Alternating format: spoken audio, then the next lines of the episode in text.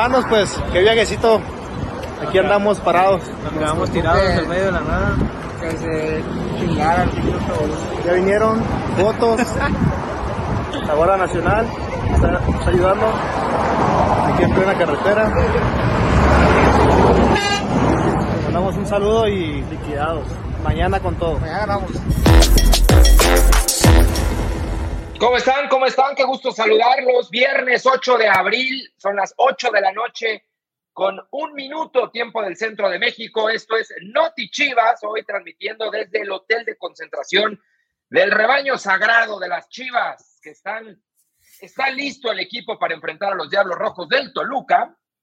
Todavía no llega el equipo al hotel, pero está muy cerca de, de hacerlo. Aquí te lo vamos a contar, te lo vamos a platicar. Estaremos hablando de la convocatoria, quiénes son los jugadores que fueron convocados para este partido frente a Toluca. JJ Macías, ¿sí o no? Ahorita lo platicamos. ¿Cuál es la alineación prácticamente que delineó Marcelo para enfrentar a los Diablos este sábado a las 7 de la tarde, tiempo del centro de México?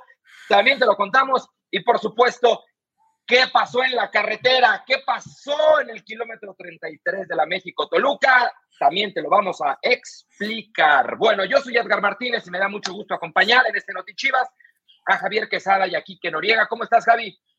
¿Qué tal, Edgar? Chivermanos, Quique, Quique, qué bueno que te sumas ya al fin a este Notichivas. Pues muy bien, también con algunas novedades interesantes eh, en el rebaño sagrado femenil. Ah, ¿tienes noticias del rebaño sagrado femenil? Sí, ya sabes, como siempre, les traeremos todas las novedades. Y hoy, la verdad, con, con un reconocimiento por demás merecido para una de las figuras del plantel, no interno, sino que desde instancias eh, pues más, más importantes pues de, de, de, de las de la confederación misma, vaya, eh, un reconocimiento más para una de nuestras rojiblancas, pero más adelante, más adelante les platicaremos los detalles. Ok, me parece, me parece muy bien. Y bueno, este espacio aquí que recordarle a la gente que está hecho con dos objetivos. Notichivas está construido con dos objetivos. El primero, informarle a la gente de primera mano, línea directa, qué quieren saber, qué necesitan saber del Guadalajara. Aquí te lo contamos, con lo cual abro paso al segundo objetivo de este espacio, que es interacción. Queremos que esto sea de ida y vuelta. Pueden participar de dos maneras, escribiendo sus comentarios. No podemos leerlos todos, pero estaremos ahí seleccionando. Producción se encarga y nos estará pasando algunos de los comentarios que ponen en las cajitas de YouTube. Eh, esa es una manera, pero la otra, ahí mismo, en las cajitas de YouTube, si quieren participar y entrar con nosotros a debatir, a platicar, a cuestionar, a preguntar lo que quieran, pueden hacerlo hay un link eh, que ahí eh, la cuenta oficial de Chivas ya les proporcionó. Métanse a ese link, los va a direccionar a un número de WhatsApp y por ahí podemos compartirles algunos el link para que ingresen, para que debatan, para que pregunten, siempre con respeto. La única condición, pueden hablar, quejarse, echar porras, lo que quieran, siempre y cuando sea con respeto. Y, y bueno, pues es lo que nos gusta aquí, que el poder interactuar con, con la nación Chiva, ¿no? ¿Qué onda Edgar, Javi? ¿Cómo están? Qué gusto saludarles y también a toda la nación Chiva. Pues como bien lo decía Edgar, es un espacio por y para ustedes, para resolver sus dudas, para platicar y escuchar sus inquietudes. Además de platicar de lo que se viene, porque mañana Chivas juega, vuelve a la acción después de un buen ratito de no jugar, lo hará ante Toluca y tenemos también novedades, datitos importantes de este partido y muchas cosas más aquí en Noti Chivas, Edgar. Bueno, oigan, si les parece, comencemos con lo que ha sido lo más novedoso en el rebaño en las últimas horas, ¿no? ¿Qué fue lo que pasó? Pues que se descompuso el camión, se reventó por ahí una manguera y el equipo quedó varado alrededor de una hora, un poco más de una hora en el camino de Guadalajara a Toluca. Eh, al final del día no pasó a mayores, los jugadores bajaron allá a la carretera, se acercaron muchos de los aficionados que iban pasando, ¿serán, no serán? Sí son, sí son, y se acercaban a tomar fotos, a convivir un poco con ellos. En fin, es un incidente anecdótico que, eh, insisto, duró un poco más de una hora. Después de ello, eh, ya la logística del Club Deportivo Guadalajara mandaron cuatro camionetas eh, para llevarse a todo el plantel y están muy cerca ya de, llegar acá al, hotel de concentración. Así que, pues bueno, ese es un tema, no pasó a mayores. Ha habido muchas dudas, muchas, y, comentarios, y burlas, y memes sobre el por qué Guadalajara viajó en autobús y no en avión. como habitualmente se hace. Eh, eso tiene una explicación, yo se las, se las comparto, ¿no? Nada más para que, para que lo tengan claro, ya después podrán estar de acuerdo o no con las decisiones que se toman internamente, pero les comparto cuál es la explicación. Guadalajara eh, va a enfrentar dos semanas con actividad triple. Cinco partidos en 14 días. Es la recta final del torneo y se juegan prácticamente el todo por el todo. Es fundamental la parte física, el desgaste, tratar de evitarlo, tratar de que los jugadores descansen lo más posible, evitar los desgastes en horarios, en esperas en aeropuertos, en demoras de vuelo. Y bueno, tomando en cuenta que no había vuelo directo Guadalajara-Toluca y que se tenía que hacer vuelo Guadalajara-Ciudad de México y de Ciudad de México viajar en autobús a Toluca, comenzaron la, la gente de logística del club con la asesoría de los preparadores físicos del equipo, comenzaron a analizar y dijeron, a ver, dos horas antes en el aeropuerto de Guadalajara para el vuelo, en el avión vas a durar hora y media arriba, más o menos, ¿no? Entre que te montas, entre que despegas, ya van como tres horas, tres horas y media. Bajas del, eh, del avión en Ciudad de México, te subes al autobús y con el tráfico de la Ciudad de México en viernes a las 3, 4 de la tarde, pues serán otras dos horas, ¿no? Entonces ahí sacando los cálculos, si no existiera un retraso en el vuelo de Guadalajara a Ciudad de México, dijeron, pues van a ser seis horas, más o menos. Oye, si no hay retrasos y si nos la aventamos en autobús, revisaron, checaron, eh, les convenía más, de acuerdo a lo que analizaron los preparadores físicos, les convenía más también el regreso, que el regreso fuera terminando el partido, así va a ser. Termina el juego de mañana sábado y en cuanto termine, eh, otra vez al autobús y de regreso a Guadalajara, para poder tener el domingo completo de recuperación y no perder el domingo también otra vez en día de vuelo. En fin, esas son las razones, así se estructuró la logística y lo comento porque había muchos comentarios en, redes sociales, ¿no? Entonces, ahí está la información de primera mano, ya después que cada quien saque sus conclusiones, juicios eh, y opiniones, ¿no? Que de, eso, que de eso se trata. Entonces, pues bueno, no sé, Javi, son cosas que pasan, ¿no? Tú también eh, eh, tienes muchos años viajando con, con, el equipo, no solamente con femenil, lo has hecho con varonil, y pues lo que ocurrió hoy en la carretera. Es totalmente inevitable, bien lo dices, Edgar. Ahora sí que eh, los fierros no tienen palabra de honor, como, como se dice, y pues es más que común que una manguera, que, que una banda eh, se termine por romper, a veces el anticongelante, o sea, hay un, es multifactorial, se te poncha una llanta, entonces eh, a mí también me ha tocado eh, varias veces, tanto con la femenil como con las subs, cuando me ha tocado viajar con las subs, pues sufrir alguno de estos eh, detalles que finalmente, pues no pasa nada. La verdad es que los choferes se la saben de todas, todas, en la mayoría de las ocasiones ya van preparados, incluso tienen ahí sus respuestos de mangueras, te digo también de, estas famosas bandas, que la del tiempo, que la hidráulica, o sea, un montón de cosas, y ellos mismos hacen la reparación en FA lo que permite que el traslado pues pueda continuar a la brevedad posible. Entonces, digo, no pasa nada. Y también quienes hemos viajado, tanto en autobús como en avión, muchas veces sabemos que estos traslados con escala vía DF muchas veces terminan por ser más cansados y más agotadores. Eh, deja tú la ida, a veces los regresos porque acabas noche, regresas a dormir al DF, llegas de madrugada, duermes a lo mucho cuatro horas y ya te tienes que levantar porque tienes que volar de regreso. Y más si consideramos lo que decías, la cantidad de partidos que tiene Guadalajara por delante, eh, tomando en cuenta que se juega el sábado y el miércoles ya deberá estar eh, nuevamente en la cancha del Estadio Akron. Pues sí, totalmente. Ahí está la información de primera mano. Saludos a Ione A, que dice sus pretextos. jajaja, ja, ja, en camiones hace más tiempo. Pues no son pretextos, son una explicación. Ya cada quien que, la tome como quiera. Nosotros, eh, parte del staff, nos venimos en otro autobús. Salimos doce y media, literal. Hicimos seis horas. Llegamos seis y media de la tarde a la puerta del hotel acá en, en Toluca.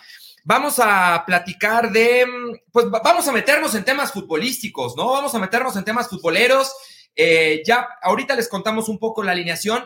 Creo que el primer paso, Quique, es hablar de JJ, que durante la semana lo platicamos, estaba entre algodones, salió por una molestia en la rodilla en el interescuadras del sábado pasado y estuvo fuera lunes, martes, miércoles más o menos. ¿Qué onda con JJ, Quique?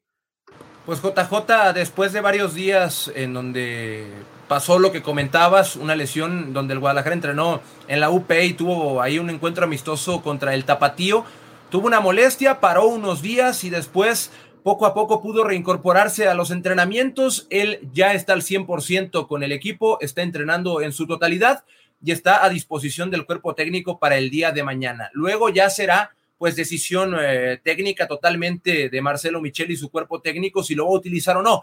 Pero José Juan está al 100% disponible para el día de mañana para enfrentar a Toluca, Edgar. Ok, pues bueno, esa es una buena noticia, ¿no? El, poder tener en plenitud de condiciones a, José Juan Macías. Sabemos lo que representa futbolísticamente para, para el equipo de entrada, de entrada, que y ahorita más adelante hablaremos de la alineación posible para este sábado, posible, eh, pero no va de inicio, ¿correcto? No, no va de inicio. Con lo que trabajó en la semana, ojo, porque bien lo dice Edgar, aún no hay una alineación oficial, pero con lo que se trabajó mayormente en la semana, José Juan Macías no estaba dentro del once. Habrá que ver el día de mañana si hay una sorpresa o no. Bueno, antes de ir con más información, tenemos ya el primer valiente que dice, órale, yo le entro, yo quiero venir a, cotorrear. Me dicen que se llama Emiliano. Andas por ahí, Emiliano. Un, dos, tres por ti. Saludos, Emiliano. Saludos, buenas noches, Enrique. Buenas noches, Edgar. Y buenas noches, Javier. ¿De, ¿De, dónde estás conectado? ¿Dónde vives, Emiliano? ¿Dónde andas?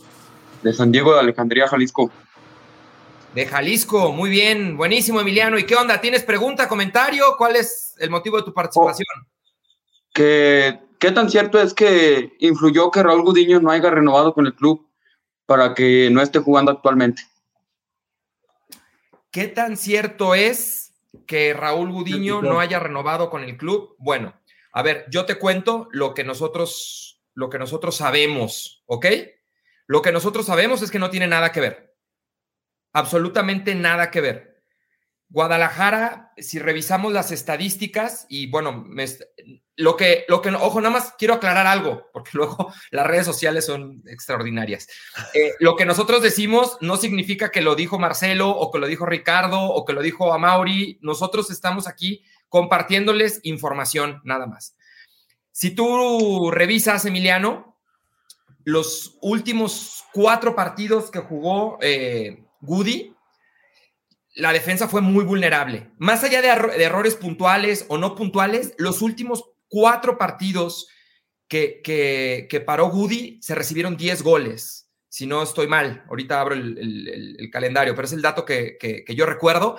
Entonces, nada tuvo que ver el tema de contrato o no contrato, renovación o no renovación. Al final del día las negociaciones llevaban mucho más tiempo, ¿no? O las charlas, más que negociaciones, las charlas entre Gudiño y la directiva llevaban más, más, tiempo. Entonces, yo te diría que no, no tuvo nada que ver y, la decisión pasó estrictamente por temas deportivos, ¿vale?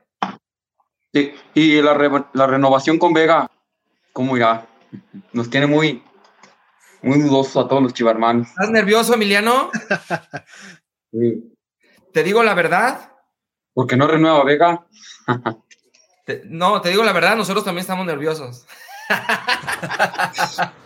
no, hay novedad, Emiliano. No hay novedad, lo hemos platicado desde el lunes. Eh, las pláticas siguen, continúan, es un va y viene, va y viene entre la directiva y los representantes de Alexis cuáles son las, las pretensiones. Otra vez, nada más, perdón por ser tan reiterativo a la gente que ya nos vio el lunes y que lo explicamos muy a detalle, pero nos lo estás preguntando otra vez. Aquí hay que cuadrar dos cosas, no solamente la parte económica, también la parte deportiva. Las aspiraciones de Alexis, cuánto eh, en, temas de lana, pero también en temas deportivos y en temas del sueño europeo y temas de posibles salidas, etcétera, etcétera. Con lo cual son muchos los factores que hay que ajustar. Entonces son las pretensiones económicas de Alexis, contra lo que el Guadalajara ofrece económicamente y después lo que quiere Alexis en términos deportivos, de facilidades para salir al, fútbol europeo, contra lo que Chivas puede ofrecer también, entendiendo que Alexis es un activo del club y que Guadalajara se ha caracterizado por ser una institución que siempre apoya el tema de los sueños europeos de los jugadores y bueno, ejemplos hay muchísimos, pero pues tampoco se puede regalar un, un activo del club, ¿no? Entonces, ahí en ese tema de cláusulas está, está la negociación. Yo te diría, Emiliano, tengamos fe en que se, van a, que se va a arreglar el tema. Y a finales de temporada y a principios de la que viene, ¿habrá refuerzos? Ah, esa sí no sé. Esa sí ventanilla equivocada, mi Sí, esa, solamente Peláez la sabe y la tiene bajo llave, la respuesta. Sí, sí, está, sí, está, complicada esa pregunta por el tema de, más allá de lo económico, que también es un factor obviamente a la hora de reforzar un equipo, pues viene el tema de la planeación para el próximo torneo. ¿Qué zonas se necesitan reforzar que quizá no puedes eh, subir a un jugador del tapatío o darle proyección a alguien que tienes en el banquillo? Entonces, es un tema que se tiene que planear y lleva tiempo y seguramente de eso se están encargando los, los que toman ese tipo de decisiones, tal cual Ricardo Peláez y Amauri Vergara. Entonces, pues habrá que esperar nada más a ver cómo es el desenlace del torneo y a partir de ahí pues podremos platicarles más detalles. Buenísimo, Emiliano, ¿estamos? Saludos, gracias. Abrazo, Emiliano. Gracias, Emiliano. Bueno, pues ahí está. Si ustedes también quieren participar, ya lo saben, ahí en las cajitas, en los comentarios de, YouTube, ahí lo pueden hacer. Recordar a la gente que esta transmisión está saliendo en vivo en, las plataformas, en la plataforma oficial de Chivas en, en YouTube y que terminando lo subimos a manera de podcast para que también nos busquen en plataformas de audio. Ahí encuentran el Noti Chivas en esta semana de estreno. Quique, dígame. Posible alineación de Chivas para enfrentar a Toluca. Posible alineación te voy a sorprender y los voy a sorprender con algo, con un comentario previo a platicarles la alineación completa y es que hay una duda en el 11, ¿eh? hasta el momento hay una duda en el 11 y es en la portería.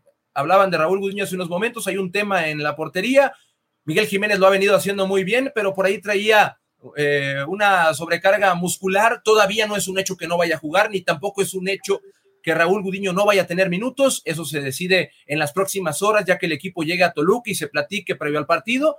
Lo demás se los contamos de una vez. Se trabajó mayormente en la semana con el Cone Brizuela y Carlos Cisneros como laterales, el Charal por izquierda, tomando en cuenta que Miguel Ponce está suspendido para este partido, pero sí hizo el viaje para jugar y tener minutos con la sub-20. Los centrales, Luis Olivas e Irán Mier. Olivas está de regreso y se trabajó con él durante la semana. Habrá que ver si el día de mañana es titular. El medio campo, como lo ha sido la mayor parte del torneo, Sergio Flores, Fernando Beltrán y Sebastián Pérez Buquet. Y arriba Alexis Vega, el Piojo Alvarado y Jesús Angulo. Ese es el once con el que se trabajó la, la mayor cantidad de días de la semana. Habrá que ver, repito, si el día de mañana hay un cambio o se mantiene ese 11. ¿Y qué piensas, Quique? A ti que te gusta toda la parte del, análisis táctico del, fútbol, ¿cómo, cómo visualizas el, partido contra Toluca?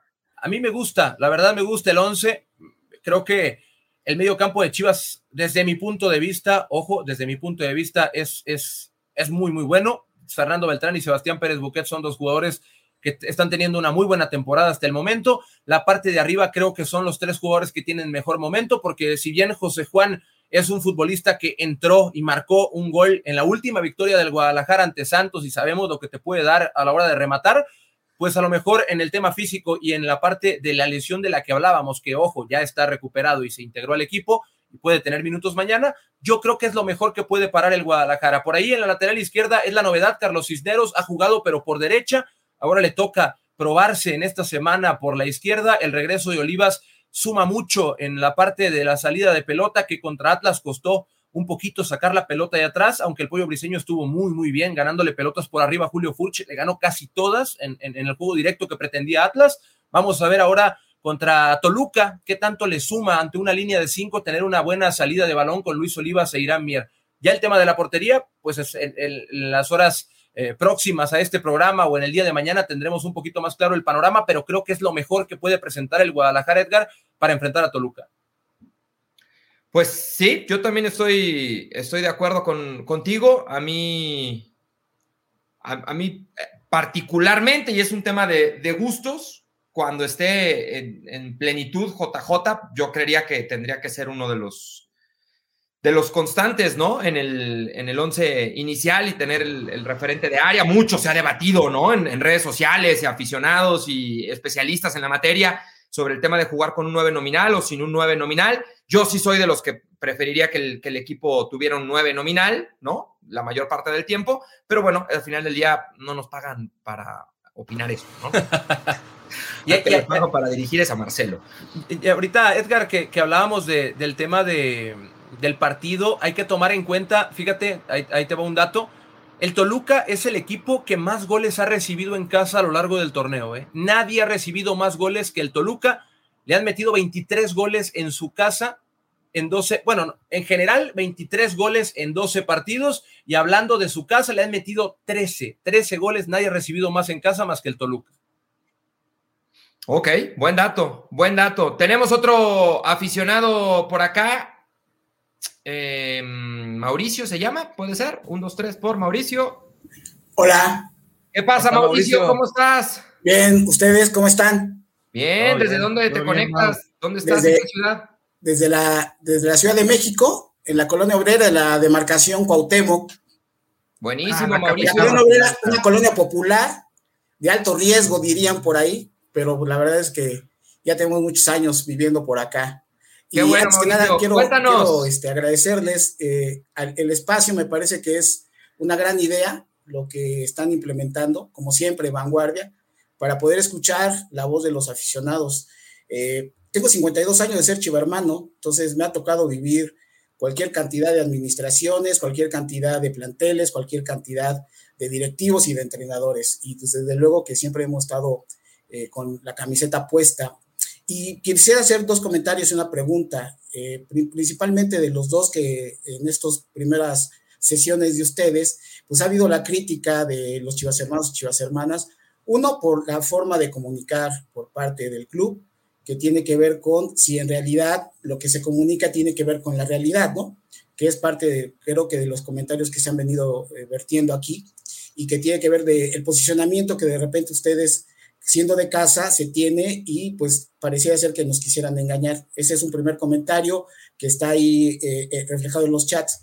Creo que vale mucho la pena lo que están haciendo porque eso va a cambiar la historia de la manera como ustedes van a comunicar a partir de este proyecto, porque en realidad este intercambio los va a poder ustedes tener la sensibilidad de qué es lo que estamos pensando, qué es lo que queremos y hacia dónde se debe de llevar el proyecto. Ese es el primer comentario. El segundo, me, me parece que Amaury Vergara es una persona muy inteligente y sabe perfectamente que el mercado de los 40 millones de Chivas Hermanos se puede desgastar y se está desgastando lo suficiente porque pues, eh, en la sesión anterior eh, decían, bueno, pues es que ellos son los dueños, sí, nada más que quienes alimentamos ese negocio, ese gran negocio del fútbol, pues obviamente somos nosotros también, ¿no? Es, direct, es bidireccional. Nosotros compramos playera, nosotros vamos al estadio, nosotros apoyamos al equipo, somos el rating de sesiones como esta o de las televisoras, que es lo que se vende. Y creo que a todos nos conviene tener un equipo competitivo y ganador, pero lo que sí hemos observado son malas decisiones en la toma de decisión y se entiende que a Mauri pues, es de reciente ingreso y está haciendo todo el esfuerzo, pero lo criticable es de que junto con lo que les comentaba anteriormente, no se proyecta una buena comunicación, pero esperemos que se componga a partir de esto, ¿no? Y es importante porque los 40 millones de chivas hermanos, chivas hermanas, Creo que nadie queremos que nos vaya mal, pero sí estamos viendo que las decisiones, y paso ya con eh, la pregunta en concreto, que se están tomando, por ejemplo, de colocar a, Marcelo Michele Año, que los números son fríos.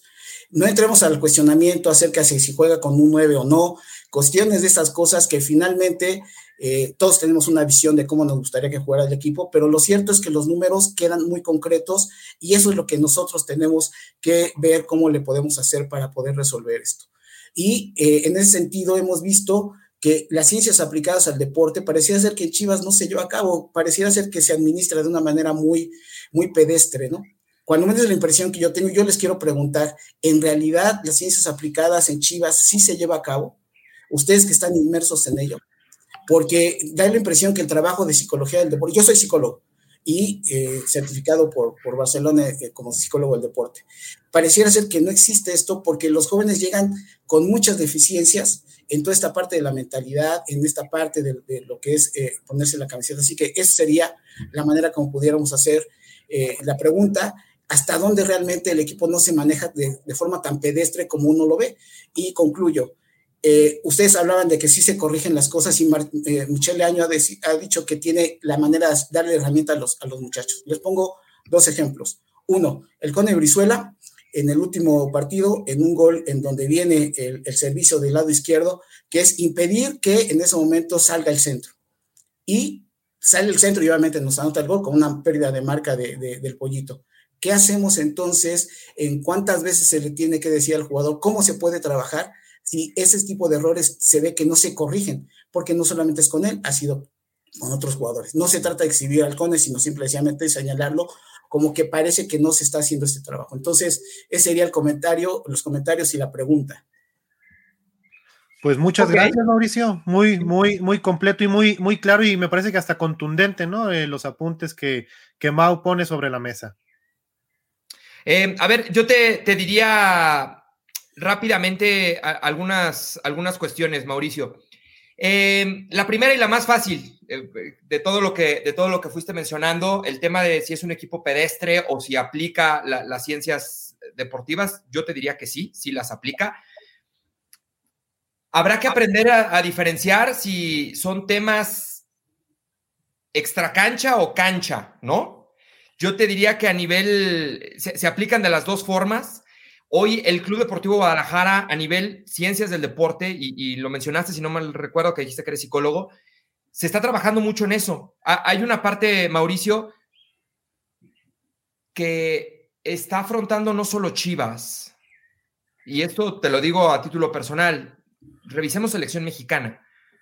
Revisemos selección mexicana. No estoy hablando de calidad, no estoy hablando de talento, revisemos selección mexicana y hablemos de liderazgo y hablemos de personalidad estamos eh, atravesando una, una generación distinta, ¿no? A la que estábamos acostumbrados en el fútbol mexicano en general, ¿no? Eh, jugadores con un temperamento y con una fuerza con, eh, ante la adversidad que hoy, hoy cuesta trabajo encontrar.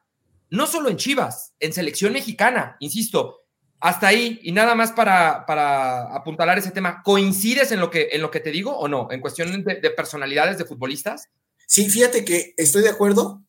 Eh, estoy de acuerdo, aquí la situación es de que uno, uno pensaría que con toda la infraestructura que tiene el club, esto ya se debe haber trabajado desde hace cinco o seis años. Pero no es un tema solamente del club, Mauricio, yo por eso lo quería escalar ah, un poco más, ¿no? es que, pero a nosotros nos interesa como franquicia que Chivas, obviamente, con todos los mexicanos salieran de ahí los mejores jugadores mexicanos para la selección. Te, te, pongo un ejemplo.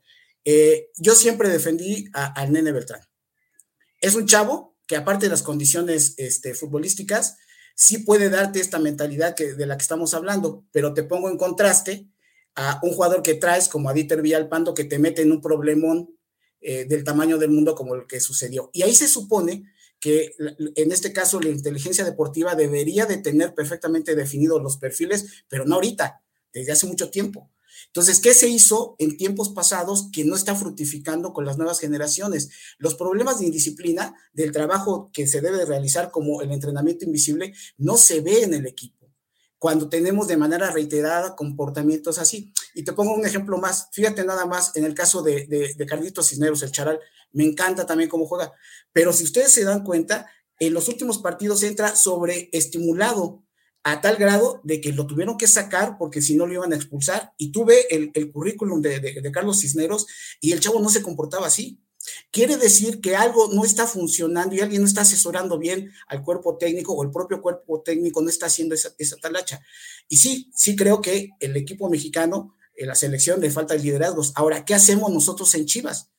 ¿Qué hacemos nosotros? Yo lo que, lo que te puedo decir, lo, que te puedo decir, Mauricio, y te voy a dejar con, con Javi con Enrique porque llegó el equipo acá a Toluca y tengo que bajar, pero no quiero irme sin decirte un par de cosas más.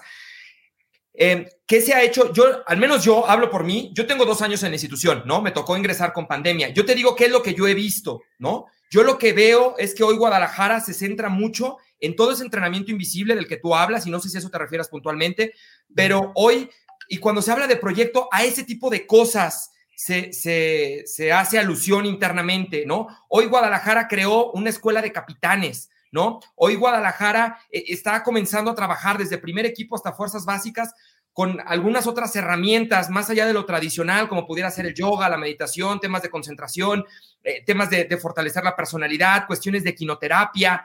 Em, ¿Se está tratando? Sí, sí se está tratando. ¿Es algo sencillo? Creo que no. Creo que los resultados tendrán que verse en algún mediano lapso. ¿Cuánto? No sé, no soy el especialista, yo nada más te cuento lo que se está haciendo, que, que sí se está haciendo a nivel formativo en muchas cosas. Eh, y nada más, dos cositas, de acuerdo a todo lo que comentaste, y si te queda alguna otra duda, dejo aquí que ya Javi. Eh, el tema de estos espacios y si queremos manipular o no queremos manipular, no. La respuesta es no. Y si me pueden poner, porfa, producción, para ver la cara de Mauricio, porfa, ándale, gracias. Eh, no, no buscamos manipular. Atravesamos una época donde hay infodemia, Mauricio. No sé si, si estés eh, familiarizado con el término. Hay una abundancia de información. Cierta, medio cierta, falsa, verdades a medias. Hay una infodemia en todo, no solo en el fútbol, no solo en Chivas. Hoy lo que nosotros buscamos es tener una línea directa. Oye, si nos va mal el fin de semana, nosotros vamos a estar aquí el lunes reventando al entrenador. Pues obviamente no. Ese no es el objetivo de este espacio. Evidentemente nos paga el mismo dueño, al entrenador, a los jugadores y a nosotros. Pues tampoco somos tontos, ¿no? O sea, somos compañeros de trabajo en última instancia. Pero ¿qué si buscamos? Que nos den un voto de confianza. ¿En qué? En información. Nada más. Es lo único que nosotros ofrecemos. Bueno, ofrecemos dos cosas. Información, verás. Aquí no te vamos a engañar. Ven, pregunta. Y tengo dos opciones. O te cuento la verdad o te digo no puedo decirte. Nada más. No te voy a dar verdades a medias, no te voy a andar por las ramas, no. O te doy la nota o no te la doy. Nada más. Pero el objetivo de esto, y se va a cumplir en la medida en que ustedes se atrevan, pregunten, es confíen nada más en que mentiras no vamos a decir. Yo, con lo cual yo no te quiero manipular, te quiero informar. Y el último punto que quería mencionar sobre la, escuchar a la afición o no escuchar a la afición, es bien complicado el tema de, de, de las corrientes de opinión de la afición. Con Víctor había mejores resultados, Mauricio. También había mejores resultados, estaremos de acuerdo. Sí. Y el estadio gritaba al unísono fuera buce. Y las redes sociales gritaban al unísono fuera buce, con todo y resultados. Entonces, es bien complicado. Estamos en una era donde hay tal libertad de expresión y, y tal eh, sonoridad a través de las redes sociales que la corriente va para un lado, la corriente va para otro lado y las directivas a veces es muy complicado dejarse guiar si no estás bien convencido de lo que estás haciendo, ¿no? Pues por más que el, ruido de afuera eh, eh, te quiere empujar hacia algún lugar, si tú estás convencido de tu proyecto y de lo que estás construyendo, pues hasta donde se pueda aguantar, tendrás que hacerlo. Creo que lo de Buse es el mejor ejemplo. Con Buse había muchos mejores resultados, sí, es cierto, pero también existía el fuera buce. Hoy no hay tantos, eh, no, hay, no ha habido resultados tan buenos, quizá ha habido mejor funcionamiento y está el fuera Marcelo también. Entonces es, es, complicada esa parte. Mauricio, yo te mando un abrazo, me despido y te dejo con, con Javi, con Kike en caso de que tengas algún otro comentario. Gracias por estar pendiente, ¿eh? Y libertad de expresión aquí siempre.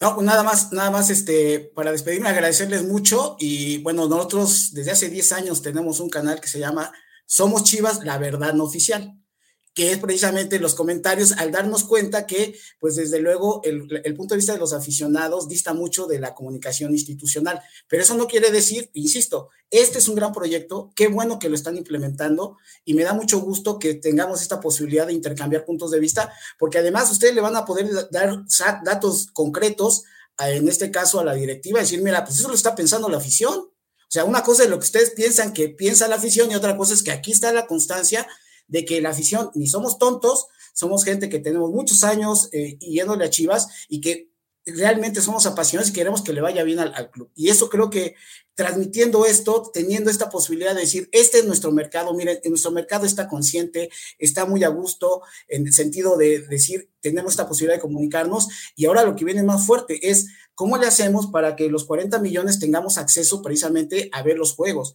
Que también ahí a Mauri entendemos que es dinero y entendemos que son ingresos, pero también el ir poco a poco privatizando prácticamente todas las transmisiones es complicado para muchos chivas hermanos y chivas hermanas que no todos tienen las posibilidades de poder eh, contratar un, un, este, un medio, ¿no?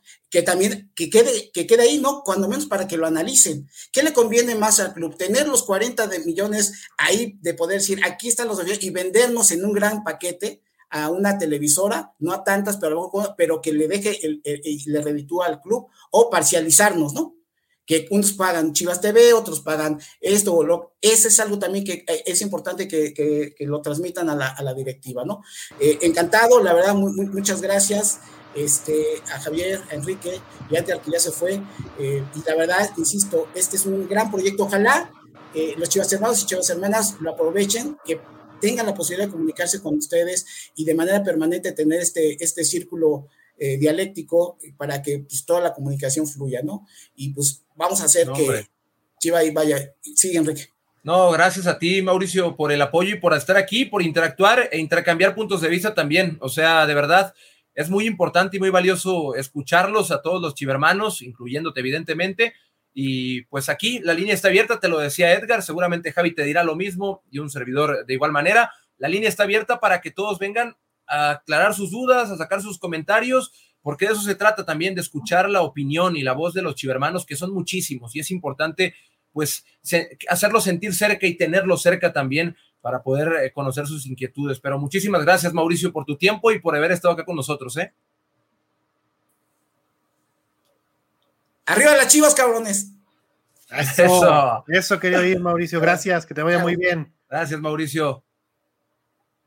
Pues bueno, mi Javi, ya se nos fue Edgar, ya se nos fue Mauricio. Y tú al principio del programa dijiste que tenías información de Chivas Femenil y quiero que la digas porque si no se nos va a hacer más tarde y te vas a hacer muy, ya sabes que, como siempre. Se nos viene, se nos viene el tiempo encima y la verdad es que también hay, hay muchas, pero muchas novedades con nuestro rebaño sagrado femenil que está teniendo eh, una gran temporada eh, peleando por la cima de la clasificación, 33 unidades, le faltan 12 por jugar y eh, pues tiene también la posibilidad de superar su mejor registro en cuanto a puntos cosechados, que es de 38 en el Apertura 20.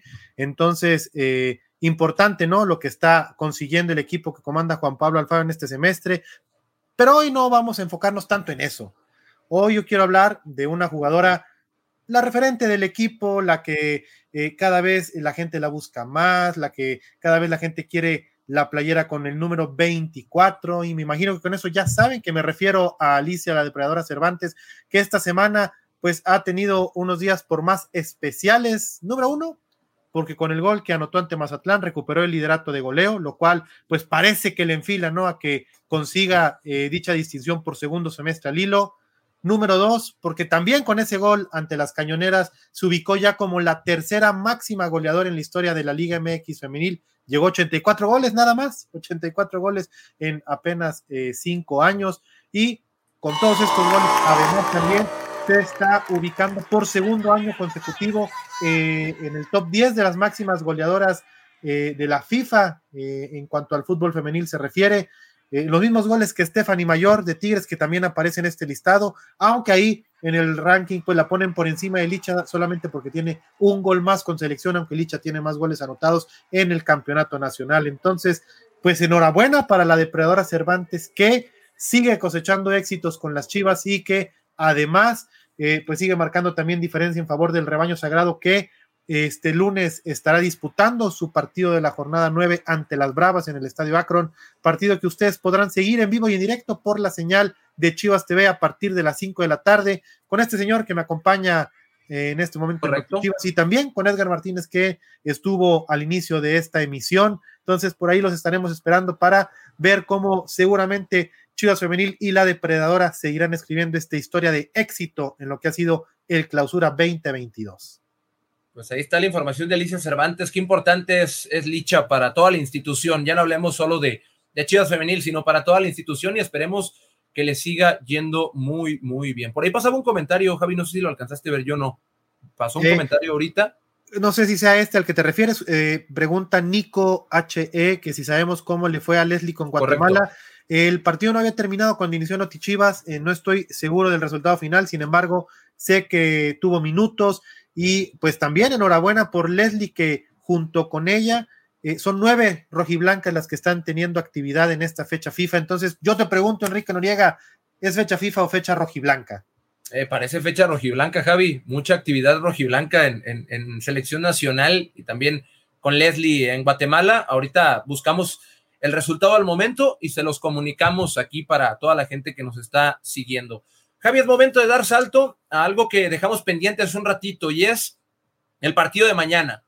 Hagamos un ejercicio, un pequeño análisis de lo que es el partido de mañana ante Toluca, un equipo al que, como lo comentaba hace un ratito, le cuesta mucho trabajo el tema defensivo, es la defensa más goleada del torneo y también es el equipo que más goles ha recibido en su casa en todo el torneo. Le han metido 23 goles en 12 partidos y ha recibido 13, 13 goles en 6 partidos disputados en su casa. Así que es un aspecto que tiene que aprovechar el Guadalajara. Vamos a repasar brevemente, así se los voy a, a mencionar en unos momentos, la alineación probable la alineación probable del eh, Toluca para el partido de mañana en referencia a lo que planteó el pasado miércoles que jugó ante Monterrey su partido pendiente. Por acá está el 11. Mira, Luis García en el arco, el Dedos López y Rodríguez por izquierda.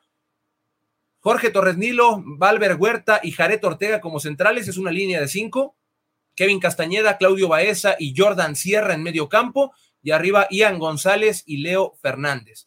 El Toluca es un equipo que ha tenido muchísimas modificaciones a lo largo del torneo, le ha costado muchísimo trabajo acoplarse, han venido de menos a más poco a poco, le ha costado a Nacho Ambriz el hecho de, adaptarse a una plantilla nueva, jugadores nuevos que, con los que está trabajando.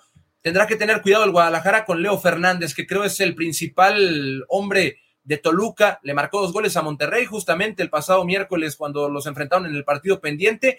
E Ian González, que es una buena dupla complementaria, porque Ian, eh, González es un hombre que, suele ser muy bueno jugando de poste, descargando balones para Leo, que tiene un excelente golpeo y ahí puede tener eh, algunas oportunidades el Toluca o generarle peligro al Guadalajara. Tendrán que estar atentos para captar esas segundas jugadas. Ya en el tema defensivo, su hombre fuerte es Careto Ortega, es quien se encarga de hacer coberturas y de corregir muchísimo el, tema de errores de Toluca en la parte baja, así que pues prestarle atención a ese, a ese punto y también lo de Claudio Baeza, que es el elemento pues de lo más importante, tiene una gran cantidad de minutos disputados en el torneo, es el capitán, es el mediocentro, cuando Toluca quiere salir jugando, Claudio Baeza se convierte en un central más, permitiéndole a un lateral ir al frente, al Dedos López principalmente. Y pues bueno, eso es un pequeño análisis del Toluca. También ojo con Kevin Castañeda, que tiene buen golpeo de media distancia, y Jordan Sierra, que es muy bueno presionando. Es a grandes rasgos lo que es el Toluca de Nacho Ambriz. Conocemos la capacidad que tiene Nacho, así que Chivas tendrá una tarea complicada, Javi, pero yo sé que tú tienes la contraparte de Chivas. Platícame tú, ¿cómo Chivas puede contrarrestar esto de lo que te acabo de hablar a grandes rasgos? Mira, Enrique, número uno, eh, deberá eh, mantener la solidez defensiva que ha mostrado en los más recientes partidos. Si bien es cierto, ¿no? Que por ahí se le escapa en los últimos minutos el triunfo en el clásico tapatío por la única desatención defensiva que tuvo en ese partido, pues ha recibido muy pocos goles en sus últimos partidos, entonces será importante que mantenga esa solidez, partir de ese orden para que el equipo pueda empezar a generar opciones de gol. Número uno, eh, complementando además esto del apunte defensivo, sí poner mucha atención a lo que pueda hacer Leo Fernández. Ya hablaba Enrique Noriega de la peligrosidad de este delantero del Toluca. Pues imagínate nada más, en el partido contra Rayados tuvo tres y metió dos, entonces será de suma importancia que eh, lo tengan bien checadito eh, lo que pueda hacer.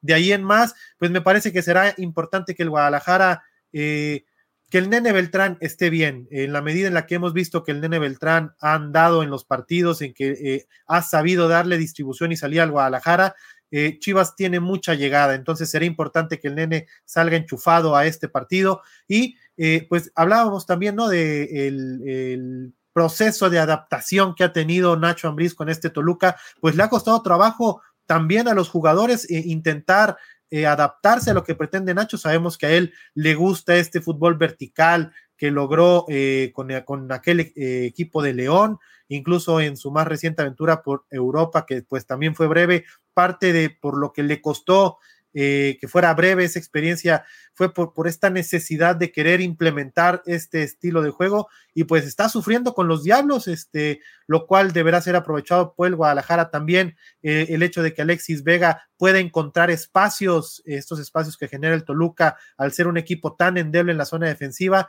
pues le permitirá al Guadalajara también eh, poder generarle mucho, pero mucho peligro. Y será una buena noticia que pueda contar con JJ, que a mí en lo personal me ha gustado cuando ha entrado de cambio. Eh, se ha criticado mucho, ¿no? Que Marcelo no juega con un 9 nominal sin embargo, creo que eh, de alguna manera la, el volumen de juego y las opciones de gol que se han generado con ausencia de nueve lo han respaldado, ¿no? En, en esta insistencia de jugar sin ese nueve nominal, aunque también, lo que decía, eh, cuando JJ ya ha entrado a ocupar esa posición en los minutos finales de los partidos, ha generado bastante peligro eh, y prueba de ello es el golazo, ¿no? Que le marca a Santos hace algunas fechas con el que el Guadalajara pues termina por quedarse con esos tres puntos ante los laguneros. Entonces, me parece que esas pueden ser las, principales claves para que Chivas haga un gran partido en la bombonera. La verdad, la verdad, la verdad, yo a mí me gusta, a mí me gustan los equipos, ojo, que tienen intenciones claras y que juegan sin nueve, ¿eh?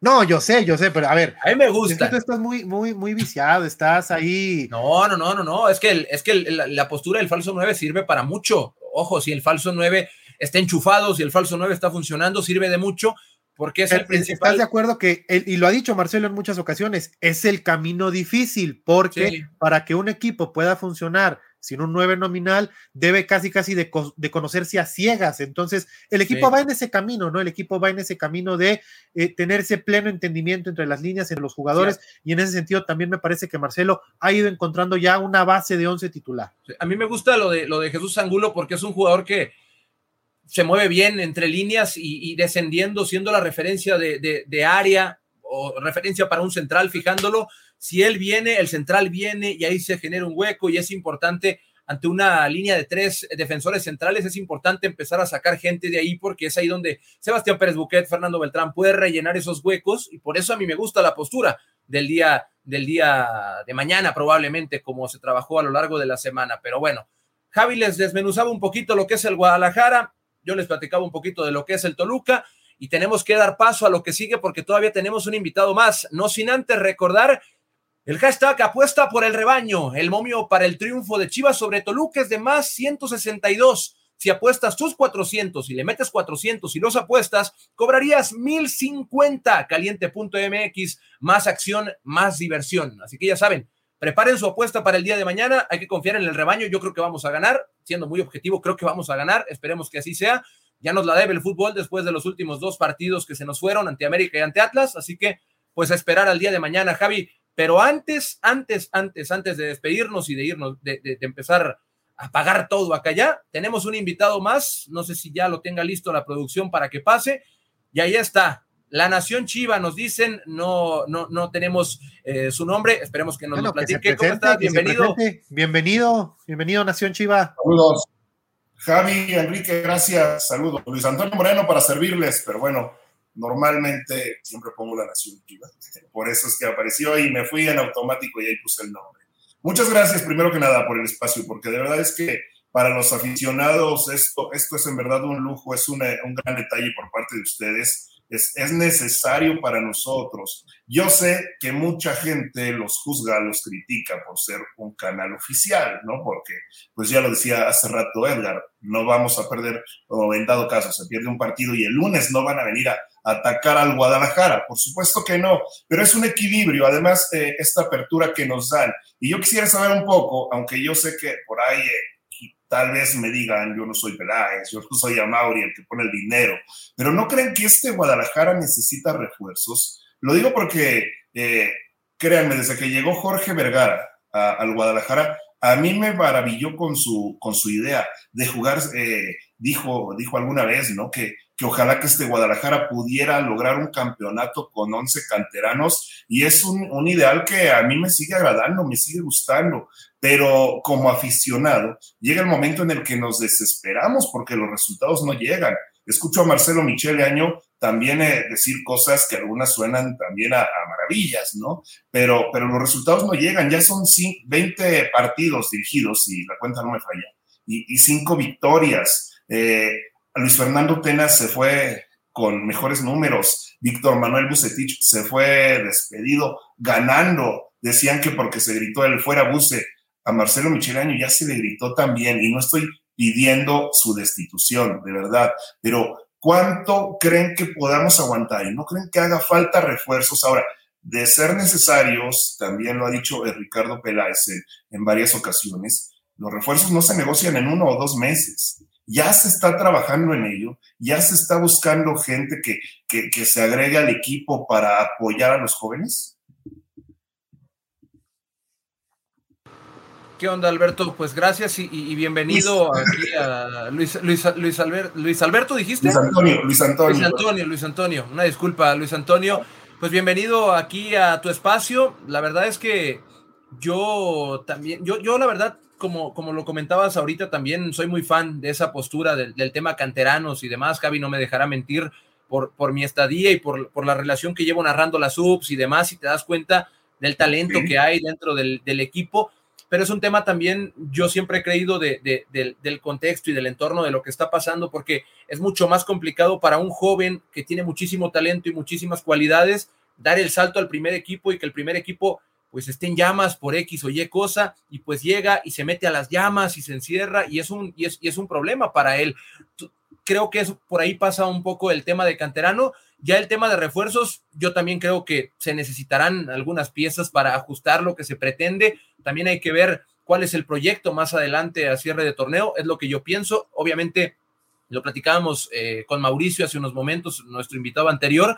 El tema refuerzos, pues no lo sabemos porque todavía estamos cerca del final de torneo. La planeación, evidentemente, ya tiene que comenzar por parte de Ricardo Peláez, pero no la sabemos nosotros hasta el fin de torneo. Esperemos que, que, sí, que venga gente que tenga la capacidad, como lo decía Edgar, que tenga el liderazgo también para aportar esa parte a un vestidor que es joven, a un vestidor que está sumando elementos del tapatío y de sub-20, que complemente esa parte y que le ayude a Chivas a llegar a lo que quiere. O sea, ya el tema también de entrenador, Javi tendrá su punto de vista. Yo creo que eh, pues sí, o sea, la afición tiene todo su derecho de, estar inconforme, los números son fríos, lo decía Mauricio también, por ahí el funcionamiento podrá gustar, no podrá gustar, yo creo que es una propuesta fresca, es una propuesta nueva, pero tendrá que acompañarse con resultados, Javi, si no, de nada sirve.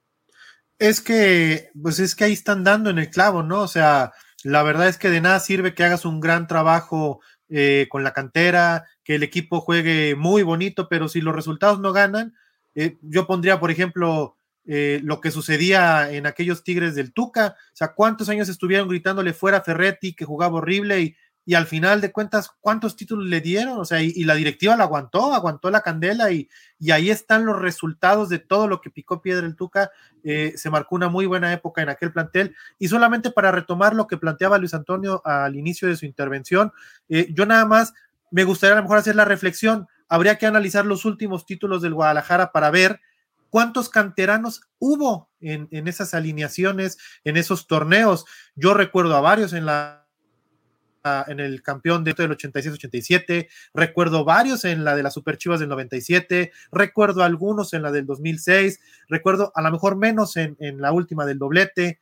Eh, pero yo sí creo que, se puede ser campeón con equipos que tengan eh, como base a los canteranos de Chivas. Número uno, porque finalmente nosotros como aficionados del club también a veces lo pedimos, que se mueran por la camiseta.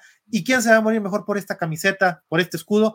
que un jugador que a toda su vida, que todo su proceso lo tuvo con el Guadalajara. Evidentemente siempre será de ayuda que vengan jugadores eh, pues de cierta calidad, que vengan a redondear y a cobijar a estos jóvenes talentos, pero también es innegable que pues tienen que querer venir, tienen que querer estar aquí, se tienen que matar por esta camiseta del Guadalajara, como por ejemplo en su momento fue el Bofo Bautista, que sabemos que no fue un canterano de Chivas, pero todo el mundo lo tiene eh, pues catalogado como un chivo hermano más. Estoy de acuerdo, Javi. Eh, de acuerdo con lo que mencionas, digo, y para mí también es un ideal eh, que, que, este equipo estuviera lleno de canteranos y que todos respondieran de la forma que, que nos gustaría, que queremos no creen, y es una duda que yo también tengo, ¿eh? se las hago a ustedes, la verdad es, ¿no creen que los tiempos ya cambiaron? Eh, a mí me tocó ver justo los campeonatos que mencionas, 86-87, sí, pero poco a poco son menos. El, el, campeonato último con Matías Almeida, ya vimos muchos eh, jugadores consolidados o, o, que llegaron como buenos refuerzos, Pulido, Pizarro, Pereira, digo, y me puedo seguir con más, ¿no? Cada vez menos canteranos y nos damos cuenta del 86 al último. No sé si ya sea momento de, pensar en, invertir en, eh, en que no, no, sé de verdad, yo sí tengo esa gran duda si la cantera solita va a poder con el paquete. Yo creo, ya para, para ir eh, redondeando el, el, espacio, yo creo que en la cantera hay un talento, yo, yo, estoy convencido de verdad, esto lo digo a punto de vista personal, que Chivas tiene la mejor cantera de México. Pasa también el tema de, de, qué manera llegan al primer equipo, de que, cuál es el momento, qué es lo que platicaba ahorita para que también ellos logren desenvolverse al 100% y puedan mostrar realmente las condiciones que tienen, porque luego pues las cosas van mal y tienen un par de minutos, pero luego la presión llega y ya no los vuelven a poner porque tienen que poner a los, a, los que ya estaban porque pues no, los resultados no llegan.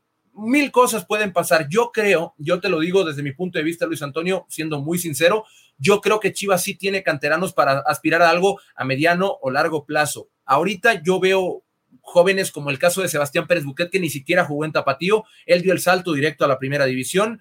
Eh, también vemos el, caso de Gil Chiquete, que él tuvo un pasaje muy pequeño en Tapatío. Creo que ni siquiera jugó antes de llegar a primera división, luego ya tuvo que incorporarse al, al Tapatío, pero el primero llegó a Chivas. Yo sí veo un potencial a futuro para que el Guadalajara lo logre, pero como tú lo decías también en, comentarios pasados, es cuestión de trabajo, es cuestión de tiempo, de paciencia también y que, los, y que los resultados lleguen, porque obviamente no vamos a vivir de paciencia y de estar aguantando y de estar esperando a ver cuándo pasan las cosas. Tiene que haber resultados para que el proceso se pueda redondear y se pueda trabajar. Siempre el resultado de por medio, pero yo creo que tenemos que tener un poquito de paciencia, al menos desde mi punto de vista, pero también estoy de acuerdo en el tema del resultado, Luis Antonio. Y te agradecemos de paso que hayas estado acá, que hayamos platicado contigo, que hayas eh, externado tus dudas y tus comentarios. Ya sabes que este espacio es para ti y para todos los chivermanos.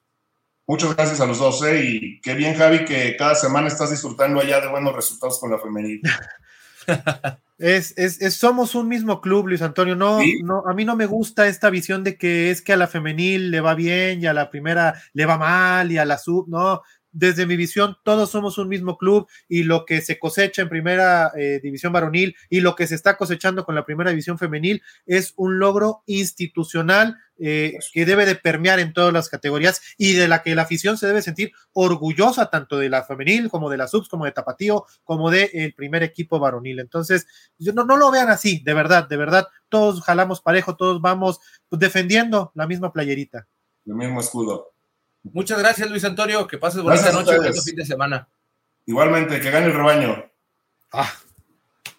Pues bueno, mi Javi, despedimos a Luis Antonio, dice Omar 01, un saludo de arriba a las chivas. Javi, nos vamos. Muchísimas gracias por haber estado en este espacio y compartir tu sabiduría y sobre todo ser la fuente de información número uno del Guadalajara femenil y parte del primer equipo también, porque luego Fer ya casi se me siente. No, pues más bien gracias a ti, Enrique Noriega, que por fin te dignaste en aparecer en este espacio, le habías estado sacando a los cuestionamientos. Y para que no te vayas limpio, yo te quiero compartir uno que guardé de María Tolosa. Dice: Saludos, Enrique, ¿cómo anda Chivas y Sports? Y si sigue siendo pecho frío. Ah, sí, eh, un saludo a María. Sigo siendo el coach. Recientemente terminamos, perdimos la final de la E-Club, que es básicamente el Mundial de Clubes, o sea, perdimos la tercera jornada. Vamos por la última que nos mete a playoffs y luego a buscar ese pase a Londres, al Mundial de E-Club. Vamos bien, vamos bien, y ahí seguimos. Ahí está, mira, otro, otro, otra razón para sentirse orgulloso y otro equipo que tenemos que estar más al pendiente. ¿Qué dice Fer? Ya Cari responde. ¿Qué vamos a responder? Ya nos vamos, Javi, eh, Javi Fer, ya nos vamos, es tarde. Te preguntan de esports. Ah, ya, ya respondimos lo de lo de lo de esports. No está viendo el chat. Una disculpa, Javi. Nos vamos. En nombre de todos los que hacen posible que lleguemos hasta sus hogares, donde quiera que se encuentre, le damos las gracias. Soy Enrique Noriega. Esto fue Noti Chivas. Hasta la próxima.